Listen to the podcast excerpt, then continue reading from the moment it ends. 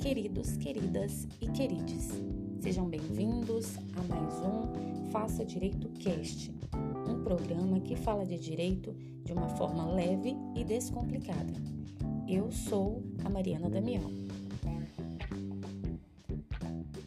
Esse episódio é um episódio bem curtinho e nós vamos falar sobre um documento que é a base da luta universal contra a opressão e a discriminação. Você já sabe de qual documento estou falando. A DUDH, a Declaração Universal dos Direitos Humanos. Bom, ela foi consagrada em resposta a todos os diversos tipos de abuso e violação aos direitos humanos sofridos durante a Segunda Guerra Mundial.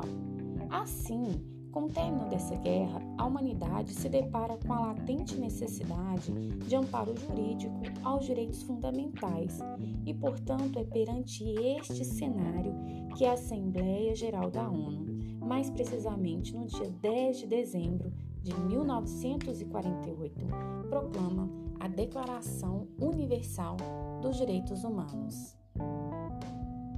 Esse documento harmonizou o discurso liberal da cidadania com o discurso social, uma vez que catalogou tanto os direitos civis e políticos, que você pode ler nos artigos 3 ao 21, como os direitos econômicos, sociais e culturais, também elencados entre os artigos 22 ao artigo 28, anunciando a concepção contemporânea de direitos humanos marcada pela universalidade, pois considera a simples condição da pessoa humana o requisito único para a titularidade desses direitos.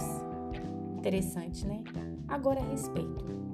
Uma curiosidade a respeito sobre a Declaração Universal dos Direitos Humanos.